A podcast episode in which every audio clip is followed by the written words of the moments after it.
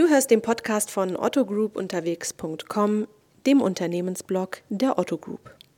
Wir sind inzwischen bei Episode Nummer 15 angelangt. Heute mit einem Mitschnitt der Work Awesome, einer Zukunftskonferenz, die Ende November dieses Jahres in Berlin über die Bühne gegangen ist. Inzwischen zum zweiten Mal. Ja, Work Awesome, der Name des Events deutet bereits an, worum es geht, nämlich um die Zukunft der Arbeit. Was heißt das eigentlich, zusammenarbeiten? Vor allem, wie werden wir das in Zukunft tun? Welche Trends setzen sich durch und wie reagieren Unternehmen darauf? Diese und weiteren Fragen stehen im Zentrum der Work Awesome, deren Programm sich aus Impulsvorträgen und auch Expertenrunden zusammensetzt. In diesem Podcast kannst du ein spannendes Panel zum Thema Unternehmenskultur nachhören. Der Titel Wenn Tankerkapitäne Schnellboot fahren. Von guter Führung in Zeiten des radikalen Wandels. Darüber sprechen Heike Bruch, Professorin für Leadership an der Universität St. Gallen, Alexander Birken, CEO der Otto Group und Michael Trautmann, Chairman der Think AG, Blogger sowie Co-Host des Podcasts On the Way to New Work. Moderiert wird das Gespräch von Lars Gede, Journalist und Initiator der Work Awesome. Viel Spaß beim Hören. Otto Group unterwegs der Podcast zu den Themen Customer Centricity, Zukunft der Arbeit und Startup Business. Alexander, ihr seid ja bei der Otto Group mittendrin in einem sehr, sehr fundamentalen Kulturwandel, der auch mitten im Hinterfragen des, der Führungsidee, des Führungsverständnisses einhergeht. Und ähm, ich stelle ja immer gerne so, do, so, doofe Fragen, das haben wir ja heute schon gelernt. Ähm, und zwar ähm, gerne das Warum am Anfang. Also warum eigentlich muss sich alles ändern bei Otto? Die Zahlen sehen noch ganz, ganz ordentlich aus. Man könnte auch einfach sagen, ja, läuft ähm, das Schiff und jetzt ruhen wir uns ein bisschen aus. Warum muss da jetzt an allen Kulturen und Führungsideen rumgerüttet werden, wie verrückt? Ja, vielleicht als ähm, allererstes eine Aussage, die vielleicht hier viele in diesem Raum ein wenig schockiert, aber die treffe ich auch immer gerne intern, auch vor mehreren tausend Kolleginnen und Kollegen. Wir machen das alles nicht, damit ihr zufriedener und glücklicher seid. Verdammt. Wir machen das, um überlebensfähig zu sein. Und davon sind wir zutiefst überzeugt. Wenn wir nicht in der Zukunft wesentlich agiler sind, wesentlich flexibler sind, transparenter sind, ganz anders kollaborieren, hast du in dieser Zeit, wo die Geschwindigkeit einfach durch die Technologisierung immer weiter zunimmt, und es wird ja noch weitergehen, ja, die Reise, haben wir keine Chance. Und deswegen sind wir zutiefst davon überzeugt, dass wir diesen Weg äh, einschlagen mussten. Und wir haben vor drei Jahren und da haben wir einen großen Vorteil, muss man wirklich sagen, als, als privately owned company. Wir haben Shareholder, so in Fleisch und Blut, einen Michael Otto, einen Benjamin Otto. Und mit denen haben wir uns entschlossen und der gesamte Konzernvorstand, dass wir sagen, wir wollen den Kulturwandel ausrufen. Das haben wir vor drei Jahren gemacht. Und ich fand viele dieser Charakteristika gerade auch auf diesen Charts wieder, ähm, aber wir sind planlos da reingegangen. Wir sind komplett planlos in den Kulturwandel gegangen. Weil wir haben gesagt, wir wissen, um welche Themen es geht, aber wir bilden uns im Vorstand nicht ein, alle Antworten zu geben. Und die müssen wirklich aus der Organisation kommen. Und ich glaube, das war der größte kulturelle Schock, als wir dort mit reingegangen sind. Mhm. Und wie hat er sich ausgewirkt? Der Kulturwandel. Der Schock? Der Schock, ja, relativ einfach. Ähm, wir haben im Vorstand als erstes ähm, den guten Tipp bekommen, ihr solltet mal mit euch selbst euch beschäftigen. Ähm, das ist toll. Also das ist so eine, eine Horde von Alpha-Tieren, und dem wird gesagt, sag mal jetzt, wie transparent seid ihr eigentlich? Wie agil seid ihr? Wie schnell trefft ihr Entscheidungen? Arbeitet ihr eigentlich im Konzernvorstandsteam zusammen? Ähm, und da sind wir auf eine Reise gegangen. Ich bezeichne das auch gerne mal so als einen ähm, Ehetherapie-ähnlichen Prozess, in dem uns jeden Monat einen Tag als Vorstand zurückziehen und genau über diese Kulturthemen ringen. Das war die eine Facette. Die zweite Facette, Grassroots, wir nennen das einfach Bottom-up. Wir haben gesagt, es gibt bestimmte Workstreams, mit denen wir uns beschäftigen wollen, wie Kollaboration, wie Flexibilität, wie Empowerment. Und wir werden uns mit dem Thema beschäftigen. Wer Lust hat, macht mit. Konzernübergreifend, firmenübergreifend, hierarchieübergreifend. Und ähm, das war auch nicht steuerbar. Und ich habe irgendwie jetzt vor einem halben Jahr zu Michael Otto gesagt, Michael, nur, dass eins klar ist. Den Kulturwandel werden wir nicht mehr stoppen können, weil der rollt jetzt wie eine Tsunamiwelle durch den gesamten Konzern. Und es ist auch nur noch in Grenzen steuerbar. Also es wird auch Momente geben, wo wir sagen, das fühlt sich vielleicht komisch an, können wir da mal korrigierend eingreifen? Und das ist begrenzt, weil wir tatsächlich ganz viel Kraft in die Organisation da gegeben haben. Mhm. Letzte Frage. Ähm, erstmal, wie sieht denn dann die neue Idee von Führung aus, die vielleicht bei diesen äh, therapeutischen Ehesitzungen in im, im, im, Zimmer der Vorstände ähm, dann herauskamen? Oder kamen die überhaupt dort heraus oder kamen die im, im Ringen mit den Mitarbeitern heraus? Also was ist denn jetzt sozusagen die neue Vorstellung von Führung bei Otto? Wie soll die denn aussehen? Gibt es die überhaupt? Wir haben natürlich viele Vorstellungen, äh, wo wir genau, ähm, und das sind die ähnlichen Bilder wie die beiden letzten Diagramme, die Kreisdiagramme mit den Ausprägungen, wo ich auf der einen Seite wirklich weiche Faktoren habe, äh, Vertrauen, Respekt, ähm, und andere Themen. wir hatten gestern Abend ein kleines Vormeeting. Ich möchte mal so ein kleines Geschmäckle geben. Ja, und da wurde dann gefragt, Herr Döpfner wurde gefragt gestern Abend in einer kleinen Runde, was machen Sie eigentlich mit der Lebensschicht? Ja, die Lebensschicht, das mittlere Management, das kann man mit E oder mit Ä schreiben. Und es wird auch mal so gefragt. Und ich sagte mal, liebe Leute, das ist eine total respektlose Frage. Weil das mittlere Management hat den größten Aufwand, die größten Schwierigkeiten, Kulturwandel mitten in dieser performancegetriebenen Organisation voranzutreiben. So, und da fängt das mal ganz konkret an. Das heißt, es geht genau um solche Werte. Das geht aber auch um Digitalisierungsthemen, die wir in der Führung tatsächlich nach vorne bringen. Und es geht um ganz viele Themen, wovon ich noch keine Ahnung habe. Da geht es wirklich darum, dass wir uns auf eine Reise einlassen. Wie wird die Welt nach vorne eigentlich sein? Ich weiß es nicht. Aber wir müssen die Organisation dahin bringen, dass sie so miteinander zusammenarbeitet und auch die Hürden abreißt, ähm, dass konkret ein dualer Student äh, den CEO von 52.000 Kolleginnen und Kollegen anspricht und sagt, Alexander, ich habe da ein Problem. Hast du mal drei Minuten Zeit für mich? Und dass so etwas möglich ist. Und daraus entstehen ganz viele neue Themen, die ich heute wirklich nicht äh, beziffern kann. Und vielleicht letztes Statement. Wir sollten, sorry, nicht von Old Work und New Work reden. Das ist Bullshit. Weil das kann niemand heute sagen. Weil was heute da ist, wird morgen anders sein. Die, die New Work von heute ist tomorrow the Old Work.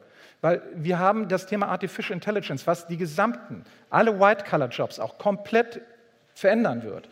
Und damit müssen wir mit einer ganz anderen Agilität arbeiten. Und das heißt, es geht für uns im Kern des Kulturwandels nicht um Verhalten, nicht um Skills, es geht um Haltung. Und es fängt mit Respekt, Vertrauen an. Es geht weiter über Neugier, Mut, Stichwort Mut. Wir machen große Mutfestivals bei uns ja, im Konzern, wo Leute zusammenkommen und sich darüber austauschen, Sag mal, wo war ich mutig, wo bin ich gescheitert, woran bin ich eigentlich gescheitert, wie geht es? Und auch diese ganzen klassischen Themen mit Fuck-Up-Nights und alles, was dazugehört. Es geht um Transparenz, Scheitern, Verstehen, was lerne ich daraus und, und da in einen echten, offenen Diskurs zu kommen. Das ist für uns das Aller, Allerwichtigste. Mhm. Michael, wie siehst du das? Du, du, bist ja nun selbst, hast ja selbst gegründet und bist Chairman und hast sozusagen eine eigene Führungskraftgeschichte. Gleichzeitig hast du natürlich in deinem Podcast jetzt schon, also On the Way to New Work, wer ihn nicht kennt, aber ich glaube, es kennen ihn wahrscheinlich alle, ähm, unglaublich viele Leute getroffen, die in irgendeiner Form Organisationen führen, gestalten. Ähm, wie ist denn dein Eindruck aus persönlichem Empfinden, aber vielleicht auch aus diesen Gesprächen? Bra braucht es in dieser Zeit ein neues Verständnis von Führung und welches könnte das sein, wenn man sich dem eh nur so annähern kann? Wo, in welche Richtung könnte sich das bewegen? Also Panels leben ja immer davon, dass sich, also spannende Panels, dass sich die Diskutanten Gerne. gegenseitig auch mal ein bisschen äh, um die Ohren hauen. Das fällt mir ganz schwer, weil du hast gerade im Prinzip die, die Meta-Zusammenfassung aus 91 Podcast-Gesprächen gegeben, was ich, was, ich, was ich gelernt habe. Also das soll auch überhaupt nicht anbiedern klingen. Ich, was aber wirklich, wo ich wirklich 100 Prozent der Überzeugung bin, ist, das fängt an zwei Seiten an. Es fängt an, dass unten in den Unternehmen Initiativen sich gründen, Fragen sich stellen, Menschen solche Konferenzen besuchen, äh, eine Neugier, eine Unzufriedenheit, eine Begeisterung, äh, auf jeden Fall unfassbare Dynamik ist. Das haben wir gemerkt in diesem Podcast äh, anhand der Hörer. Wir sind innerhalb kürzester Zeit über 10.000 Hörer pro Folge gekommen, kriegen unfassbar nette Zuschriften, Vorschläge, Kritik. Ähm, und wir merken, Menschen in Organisationen warten, dass etwas passiert. Das ist auf jeden Fall äh, spürbar zu sehen. Deswegen gibt es auch so Konferenzen wie euch, sind auch so begeistert, die Leute, die hierher kommen und so weiter. Oben funktioniert es nur, wenn die Führungskräfte nicht sagen, wir machen mal das mit den Fähnchen und sagen, jetzt gibt es hier mal so einen Club von fünf Leuten, die dürfen New Work machen und ab und zu, so einmal im halben Jahr, hören wir uns das auch an, sondern es funktioniert nur, wenn die Führungskräfte anfangen, sich selbst zu hinterfragen. Ich habe das selber gemacht. Ich habe gemerkt, dass ich eine beschissene Führungskraft bin. Ich hab, kann Warum? ganz viele Sachen nicht. Ich, ich habe ich hab ein acht Tage Persönlichkeitsseminar gemacht. Ähm, ich sage jetzt nicht bei welchem Veranstalter, kann ich gerne später äh, nochmal sagen. Wo ich gespiegelt bekommen habe, was ich alles nicht kann. Ich bin nicht achtsam, ich bin nicht verbindlich, ich bin nicht konfliktfähig und ich bin nicht fähig zu tiefer Freude, sondern ich freue mich mehr über fünf Likes auf Instagram als über echte Freude. Das war ein ziemlich hartes Feedback. Ähm, Ich hatte fast parallel dazu angefangen, diesen Podcast zu machen und die äh, Podcasterei hat sich herausgestellt als die größte Achtsamkeitslektion und Schule, die ich eingehen konnte. Und ich bin selber eben in diesem Prozess und zum Glück haben wir diesen Podcast äh, nicht genannt, äh, wir erzählen euch mal, wie New Work geht, sondern on the way. Also wir sind auf der Suche, wir fragen selber, hinterfragen uns und ich glaube, diese Mischung aus hör deinen Menschen zu in der Organisation, was die wollen, was die sagen, was die können. Ich fand das ganz toll, Julia Jekel, die vorhin sagte, zum ersten Mal in der Geschichte von Unternehmen wissen die jungen Menschen, die in eine Firma kommen, mehr über das, was in der Zukunft passiert, als die, die schon da sind. Fand ich ein sehr mutiges Eingeständnis. So, und aus dieser Kombination, das zu wissen, zu führen, zu spüren und der Erkenntnis, was, wo stehe ich eigentlich selber? Und ich finde es total super, das Bild äh, einer Therapiegruppe ohne Therapeut äh, für einen Vorstand. Hey, Ähm, wir hatten einen Therapeut. Sogar ein Therapeut. Wir hatten tatsächlich einen Professor der. Psychologie, der uns anderthalb Jahre begleitet hat. Und schon will ich das Ganze einschwimmen. Das Ja. war super wichtig. Das hätten wir nicht alleine geschafft. Weil wir sind wirklich in die Tiefen gegangen und wir sind wieder in die alten Fallen des alten Verhaltens hineingefallen. Und da brauchten wir jemanden, der uns das spiegelt und in dem Prozess wirklich begleitet. Deswegen war der Therapiebegriff schon sehr Sensationell, ich finde total gut.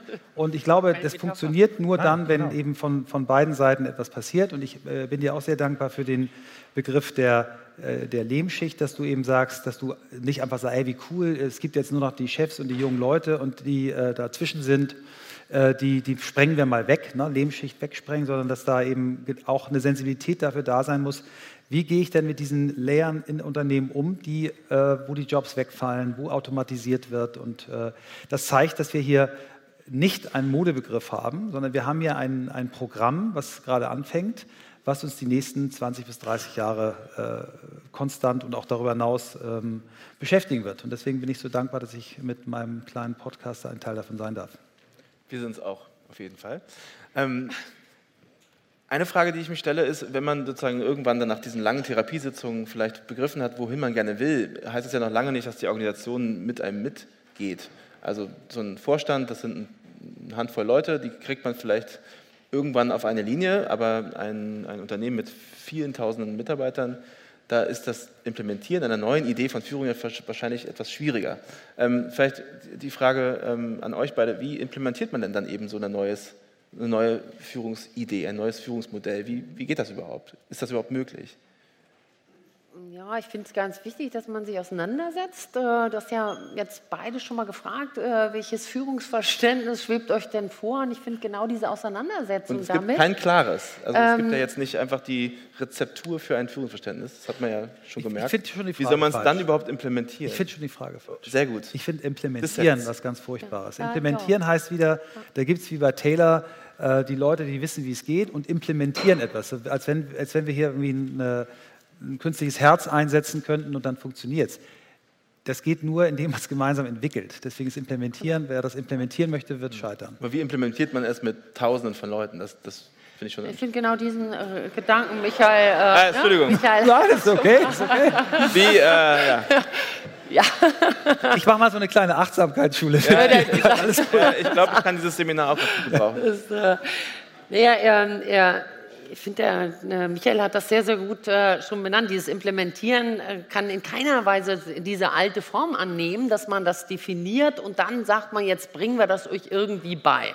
Weil so soll das sein. Sondern entscheidend ist, glaube ich, ähm, dass dieser Prozess, ähm, dieser Dialog hin zu dem Führungsverständnis schon ganz, ganz viele Elemente von dem hat, wie die neue Führung aussehen möchte. Wenn man dialogisch das haben, äh, haben möchte, wenn man auf Augenhöhe arbeiten möchte, dann muss der Prozess genauso gestaltet sein. Und dieses gemeinsame Verständnis, äh, was ist uns wichtig? Äh, später, wenn man das gemeinsame Verständnis hat, dann äh, sollte sozusagen zwei Drittel mindestens von der Implementierung schon abgeschlossen sein, weil man es schon gemacht hat in dem Prozess. Nachher kann man es nochmal verstärken. Also die beste Implementierung ist, nicht zu implementieren. Also ich, ich, ich, ich äh, Michael, wunderbar. Also implementieren ist Quatsch. Und so bin, ich bin ich zutiefst von überzeugt. Ähm, wir haben einen großen Konzern, 52.000 Mitarbeiter. Ich gucke meine Firma About You an. Wie will ich dann Kulturwandel treiben? Da denkt man, die Firma ist viereinhalb Jahre alt, eine der schnellsten Online-Fashion-Plattformen, die es im Augenblick in Europa gibt, oder die schnellste. Die brauchen das ja nicht. Dann setze ich mich mit Tarek Müller hin und sage, Alexander, wir brauchen Totalkulturwandel. Weil wir schon mit 300 auf 400 Leute zuwachsen, wir brauchen Kulturwandel. Der Kulturwandel, den die brauchen und damit auch das Führungsverständnis, ist übrigens ein ganz anderes als bei Otto in einem Plattformgeschäft und ist ein anderes als beispielsweise bei Hermes Einrichtungsservice im Logistikbereich, der Marktführer in der Zustellung und Aufbau von Möbeln etc. Völlig andere Situation. Und deswegen gibt es aus meiner Sicht nicht eine Implementierung, sondern die Organisationseinheiten, darauf legen wir großen Wert, müssen selbst für sich herausfinden, worum es geht. Natürlich sind bestimmte Kernelemente immer die gleichen. Ja? Dass eine Führungskraft, und ich bin übrigens ein Fan von Hierarchie, das sage ich auch immer, damit erschrecke ich auch immer die Leute, nur Hierarchie muss vollständig neu definiert werden. Und die muss angepasst werden. Da geht es beispielsweise darum, dass eine Führungskraft ein Coach wird.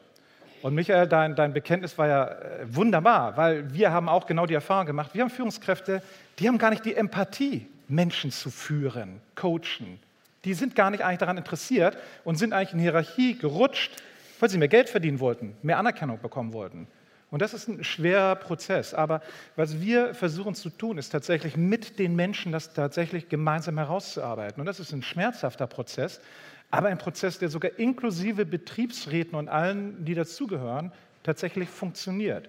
Und es kommen teilweise mal dann auch Organisationsmodelle in Teilbereichen heraus in, einem, in einer Transformation mit Führungsrollen, die hätte ich vorher ex ante mir so nie vorgestellt. Das hat sich tatsächlich entwickelt. Das war ganz spannend. Äh, gestern bei dem Vorgespräch, äh, Matthias Döpfner, der dann irgendwann erzählte, auf eine Frage, ich glaube, ich habe sie sogar selber gestellt, wie er mit der, mit der Mitbestimmung umgeht bei diesem Prozess, ne? mit Gewerkschaften, mit äh, Betriebsräten. Und er sagte ja, also wir haben gerade einen neuen Betriebsrat, der mal für sich entschieden hat, es gibt nicht mehr den Chef des Betriebsrats und die anderen sind nur noch die Lakaien, sondern es gibt, die haben selber gesagt, wir sind jetzt, äh, wir sind ein Führungsgremium von sechs Leuten, jeder übernimmt die Kompetenz, die er, die er hat, wo er wirklich ein Talent mitbringt und sagt, die treiben uns ganz anders vor sich her. Die kommen auf eure Fragen, mit die Fragen, die ihr euch gestellt habt. Seid ihr agil? Was macht ihr als Vorstand? Seid ihr wirklich auf die Zukunft vorbereitet? Ähm, das heißt, auch hier ist eine wahnsinnig große äh, Bewegung. Wir haben das äh, letztes Jahr erlebt, als äh, Christoph hier mit dem Herrn Biske saß und ich mir, mir die Ohren wackelten und dachte, Alter, wie geil ist der Typ? Wie, was stellt er für Fragen? Was, äh, was macht er? Ich habe den natürlich in einer völlig anderen Schublade gehabt. Und auch das ist so ein Thema. Ähm, es geht nicht mehr der Vorstand äh, versus der Betriebsrat, sondern es geht darum, wir gemeinsam bauen uns, müssen uns das Boot bauen, was durch diesen Ozean, der da auf uns zurollt, fahren kann. Und wenn, wenn die Leute in unterschiedliche Richtungen denken und arbeiten, dann wird es nicht funktionieren. Deswegen ist es total wichtig, auch auch die Mitbestimmung wirklich auf ich, ich glaube, da gibt es, also nochmal, das ist jetzt nicht irgendwie bunte Zettel kleben, Kulturwandel und Heidi da, um das ganz deutlich zu sagen. Also da gibt es ganz viele konkrete Beispiele. Wir haben zum Beispiel in den Callcenter-Organisationen, wir haben über 2000 Menschen in unseren Relations Centern, äh, die die Kunden entweder ganz wenig noch Aufträge annehmen, aber eigentlich beraten, rund um Möbel, Produkte, andere Thematiken, was auch immer da für Fragen sind. Was ist eine klassische Führungsaufgabe in so einem Relations Center? Der Schichtbetrieb, Einteilen von Schichten. Das wurde im Rahmen des Kulturwandels komplett über den Haufen geworfen. Die Kollegen organisieren sich komplett selbstständig und es geht reibungslos. Und jetzt kann man witzigerweise auch mal dann die Resultate messen. Die Krankheitsquote ist von 5 auf 3 Prozent runtergegangen, weil die Kollegen wirklich auf Bedürfnisse viel besser miteinander eingehen konnten, als wenn irgendjemand meint, ich bin da oben und habe 50 Kollegen und ich weiß, was die alle wann wo brauchen. Ich möchte die Gelegenheit nutzen, die Führung abzugeben an euch und äh, nach Fragen zu fragen. Ich glaube, du hast es mit dem Fischbowl nicht so richtig ja, erklärt. Dürft, ich habe mich da hingesetzt, absolut. das hat keiner verstanden. Ihr dürft gerne ähm, euch hier dazusetzen. Ihr könnt aber auch gerne, um Zeit zu sparen, einfach da bleiben, wo ihr seid und äh, ins Mikro sprechen. ähm, das war nämlich der eigentliche heimliche Grund. Ähm, Ein- und ausgelassen. Ja, genau. Ähm, aber hier ist eine Frage. Wir bräuchten ein Mikrofon oder sonst. Können wir ein Mikrofon bekommen? Können wir ein Mikrofon bekommen? Siehst du?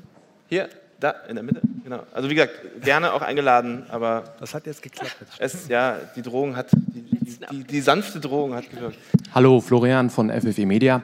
Was ich mich den ganzen Vormittag schon gefragt habe, das sage ich mal ein bisschen provokant, inwiefern diese neue Arbeitsform aus Sicht der Führungskräfte nicht vielleicht auch so eine Art von Vernachlässigung von Fürsorge ist. Ich habe immer so ein bisschen, ähm, ein bisschen an Ikea auch gedacht. Ne? Natürlich ist es theoretisch super dynamisch und flexibel, dass ich mir die Möbel jetzt selber aus dem Regal rausruppen kann und selber mir überlegen muss, wie kriege ich das Zeug eigentlich nach Hause.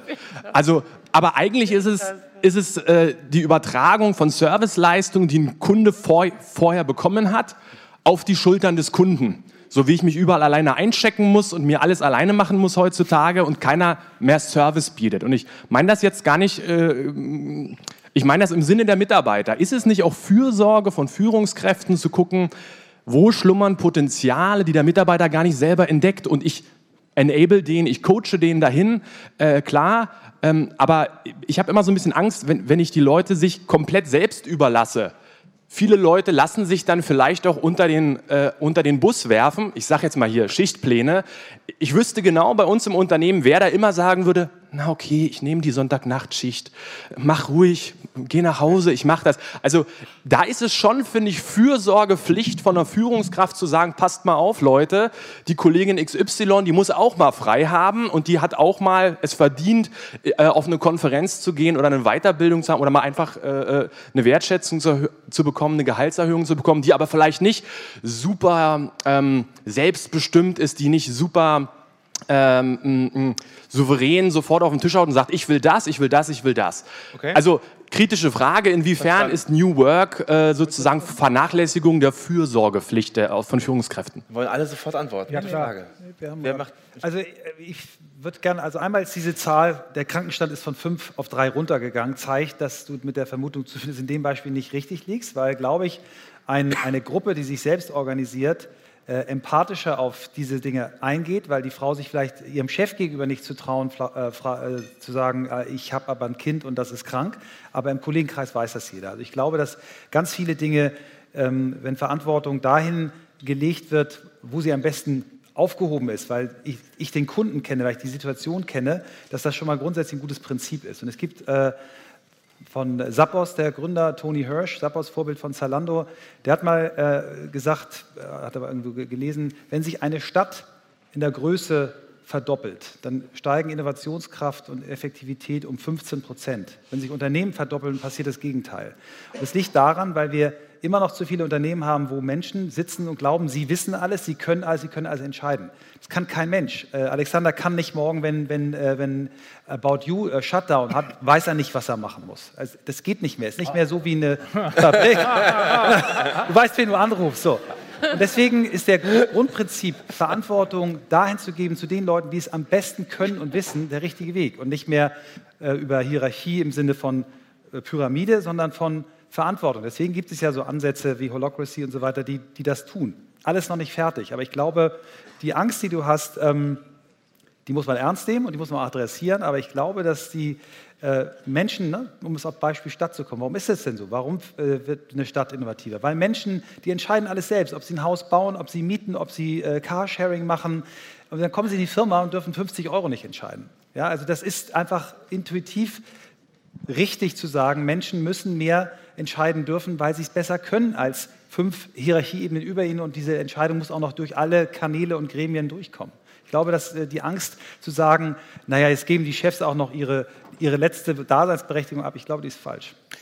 Ähm, würde ich wirklich gerne noch mal ergänzen. Äh, natürlich liegst du mit About You richtig, aber ähm, nochmal ein Blick in die, in die, Vergangenheit, vor 10, 15 Jahren. Wir wollen ein großes Thema angehen. Wie machen wir das? Wir sitzen dann da mit drei, vier klugen Köpfen und wir überlegen, wie wir das Projektsetting machen. Und genau, was du beschrieben hast, wir haben noch überhaupt keine Ahnung, wer die wirklich Besten sind.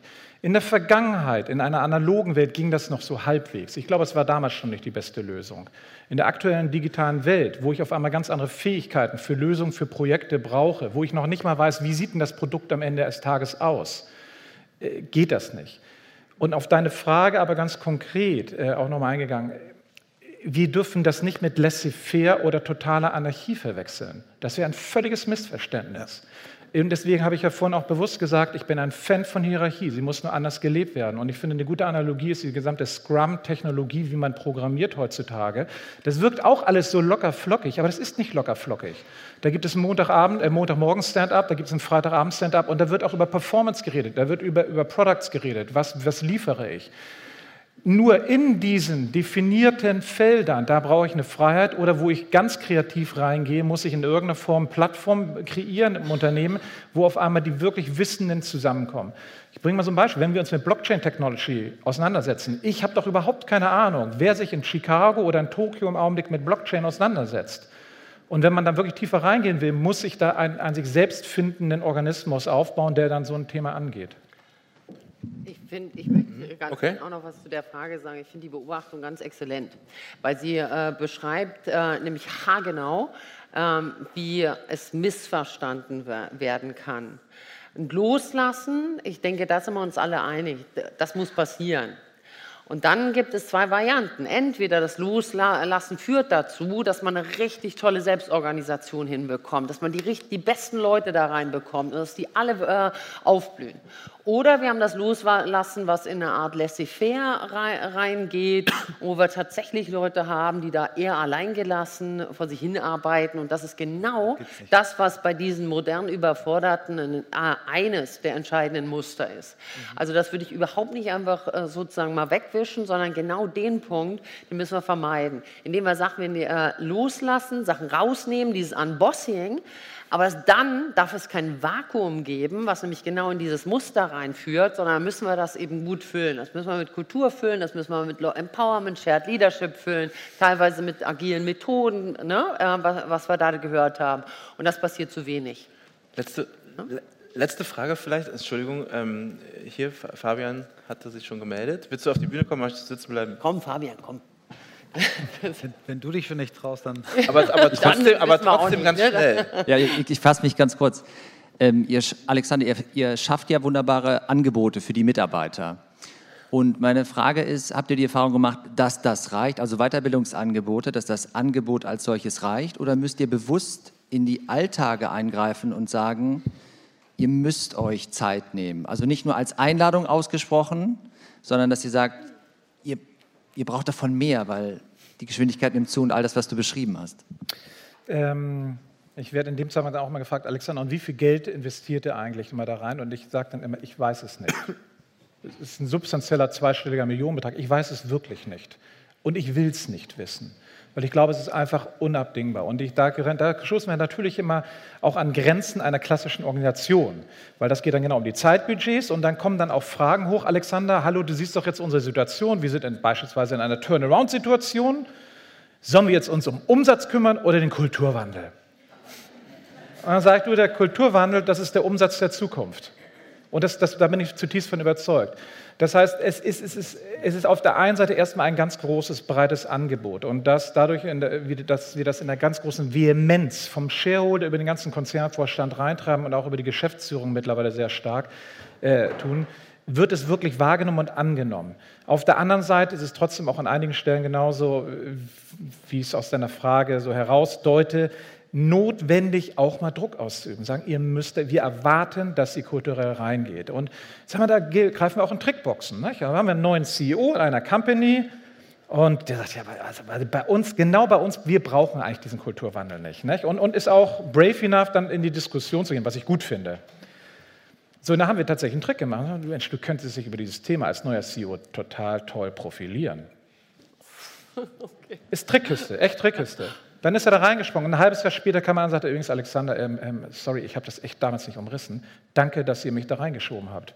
Weil ich merke jetzt, wie wichtig das ist. Aber der musste da reingehen. Also wir, wir machen alles. Auffordern, bitten und ich, ich sag mal, keine Zeit zu haben für Kulturwandel ähm, ist, ist, ist eine Ablehnung, die wir nicht akzeptieren. Hier Danke, oben wäre auch noch eine Frage. Okay, eine letzte Frage. Ja, sehr gerne. Die erste Wir wurden vergessen. Sehr gut brauchen noch gar Ja, ich äh, versuche mich auch kurz zu Danke, halten. Fabian. Ähm, genau, zum Thema gute Führung. Also ein beflügeltes Wort ist da ja ganz klar auch Empathie. Und ähm, an der Stelle, also will ich das auch vielleicht mit der Fürsorge, die eben schon angesprochen wurde, zusammenführen. Ähm, da ist für mich auch oft die Frage, wie viel Raum nimmt man selber in der Konversation ein oder am Tisch, Stichwort Lean-In und so weiter. Und wie kann man das vielleicht auch bewusst mit einer überspitzt gesagt feministischen Perspektive vielleicht auch zusammenführen, weil also wenn man sich jetzt die Gesprächsrunden anguckt, ähm, es ist nicht ganz gleich verteilt. Die Fragen wurden bisher mehrheitlich von Männern gestellt und ähm, also ich glaube, dass ich will kein Verhalten oder keine Führungsstile irgendwie geschlechtlich labeln, aber ich glaube schon, dass es gewissermaßen durch die Fürsorge in Familien und so weiter ähm, weiblichen Führungspersonen schon eher obliegt vielleicht oder die da einen besseren geschärfteren Blick für haben. Da würde mich äh, eure Perspektive zu interessieren und eure Meinung. Also inwiefern äh, reflektiert man auch, wie viel Raum man sich einnimmt und wie proaktiv man auch irgendwie Perspektiven einfordert von anderen, die sich zurückhalten. Könnt ihr mal beantworten. Genau. Ja, gerne, gerne, gerne, kurz, gerne kurz. Der Konzernvorstand war über Jahrzehnte eine Männerdomain bei uns ähm, und wir hatten vor seit drei, vier Jahren die erste Dame und dann die zweite Dame reinbekommen. Ähm, und ich könnte auf die Knie fallen und bin dankbar dafür, weil das einfach die Perspektive völlig verändert hat. Die Diskussion, die Diskussionskultur, das Thema Führung, das Thema auch mit bestimmten Themen, gerade What's in between the lines, ja, worauf muss man vielleicht noch achten. Wir haben da tatsächlich ähm, irrsinnig gewonnen. Wobei ich trotzdem auch sagen müsste, dieses, diese, ähm, diese Pauschalisierung, ähm, die ich aus der Frage heraushöre, dass Frauen per se aufgrund äh, des, des Mutterbildes und des Familienbildes besser geeignet sind, muss ich sagen, in der Realita, ich erlebe Männer wie Frauen als top empathische, zugewandte, äh, menscheninteressierte Führungskräfte. Und ich glaube nur, was wir als Gesellschaft, und zwar schon ganz simpel schon aus demografischen Gründen, schaffen müssen, dass einfach Frauen viel, viel besser in den Job bekommen. Und dann wird es ja dann schwierig. Ja, dann habe ich eine Top-Führungskraft, aber die nicht ganz oben in die Geschäftsführung gekommen ist. Und die sagt, aber ich möchte jetzt ein oder zwei Kinder bekommen. Und dann, dann, dann kommen wir auch zum Schwur. Was schaffe ich als Organisation, an, an, was kann ich bauen, dass die Frau das ermöglichen kann, ihr Kind zu bekommen und die Karriere trotzdem weitergeht. Und dann gehen wir auch nicht mal über irgendwelche pauschalen Tralala-Themen, dann reden wir über ganz konkretes Bauen, Enablen. Unser CFO von Otto kam, als sie wiederkam, sagte Alexander, ich würde für vier Tage kommen. Und so, ich, machen wir, kein Problem. Sie ist übrigens dauerhaft auf vier Tage. CFO einer drei Milliarden Company, die komplett umgebaut wird im Augenblick, ist auf einer Vier-Tage-Woche. Und das geht. Und das sind, das sind diese Lösungsansätze. Ich wollte noch ganz kurz ergänzen? Oder? Alles klar. Also ich würde gerne auch nochmal sagen, äh, Diversity würde ich noch weiter fassen als den Begriff äh, äh, Männer versus Frauen. Also ist immer gut. Ich kann das aus eigener Erfahrung sagen. Wir haben irgendwie 25 Nationalitäten, wir haben im Führungsteam ähm, 40 Prozent Frauen, wir haben insgesamt mehr Frauen als, als Männer, also das Haken dran. Und äh, wenn wir zu viel quatschen, dann äh, ähm, ist das eine gute Beobachtung und ich werde es mir merken für die nächste Diskussion, an der ich teilnehme. Ähm, und ich, ich glaube nur, dass, ähm, ich habe vorhin mit zwei Kolleginnen darüber gesprochen äh, aus meiner Firma, die erzählt haben von, einer, äh, von einem Women's Network, wo ein Tag lang es nur darum ging, wie beschissen Männer als Chefs sind. Ähm, das ist auch nicht der richtige Ansatz, glaube ich. Ich glaube, der richtige Ansatz ist. Ähm, Habe ich mir nicht ausgedacht, wirklich passiert eben. Ähm, und ich glaube, der, der Ansatz ist, ist, die Qualitäten, die Männer und Frauen haben, zusammenzunutzen und einzubringen. Und ich, ich ja, ich glaube, Frauen sind, was ganz viele Themen angeht, empathischer, können. Ich glaube schon, dass das Mutterthema toll ist und, und auch reinpasst. Aber es gibt auch Frauen, die haben so Haare auf den Zähnen und sind so hart und äh, fallen Entscheidungen, die ich als Mann nie im Leben hinkriegen würde. Also von daher würde ich das mit den, mit den mit den Klischees so ein bisschen versuchen äh, wegzusortieren. Und äh, auch nochmal letztes Zitat, Matthias Döpfner gestern, der hat gewettet mit dem Telekom-Vorstand, wer zuerst 30 Prozent Frauen äh, im, im, Vorstand und auf Ebene 1 hinkriegt. Die Telekom mit einer Quote oder Springer ohne Quote und Springer ohne Quote hat es schneller hingekriegt. Nicht im Vorstand. Okay. Ah, Verhalten. Ja, ja, jetzt haben Sie die Vorstände. Ne? Du, äh, Lars, du hattest ja äh, die beiden gefragt nach dem, äh, was ist eigentlich gute Führung heute? Mich hat es leider nicht gefragt. Äh, und Dann ich wollte dazu aber noch mal was sagen.